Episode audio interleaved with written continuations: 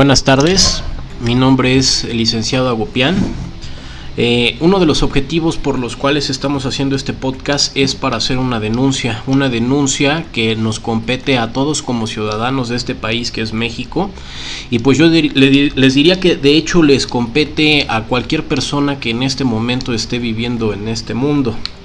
Eh, básicamente es denunciar la existencia del orden mundial, es denunciar la infiltración masónica dentro de nuestro gobierno, así como de otros gobiernos en otras naciones,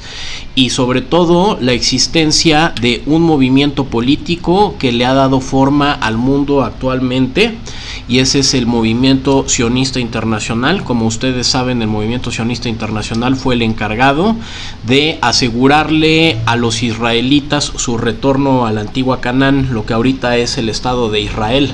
uno de los estados con mayor fuerza política, religiosa y bélica en el planeta actualmente. Sin duda es una nación que paulatinamente se irá revelando como la más importante del planeta. Sobre todo a la fecha en la que estamos, que es 10 de octubre del año 2020. Ahora bien, paulatinamente iré revelando información que es fruto de un trabajo de una investigación que ahorita lleva tres años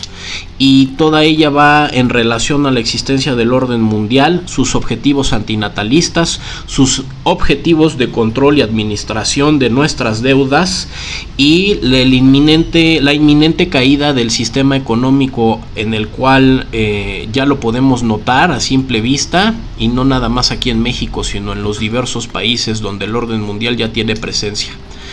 Luego entonces también denunciaremos la inminente llegada de un líder político el cual no solamente dará dirección al orden mundial, sino que también será el antecesor de pues lo que nosotros como ciudadanos conscientes conocemos como la tribulación. Esto es un término no nada más teológico, les aseguro que dentro de poco también va a ser un término que la geopolítica actual tendrá que desarrollar porque todos estos cambios sociales, todas estas disminuciones de nuestros derechos civiles obedecen a escritos que lo vaticinaban desde hace al menos de 1500 años a 2000 atrás. Entonces, aquí también abordaremos eh, en su oportunidad teología,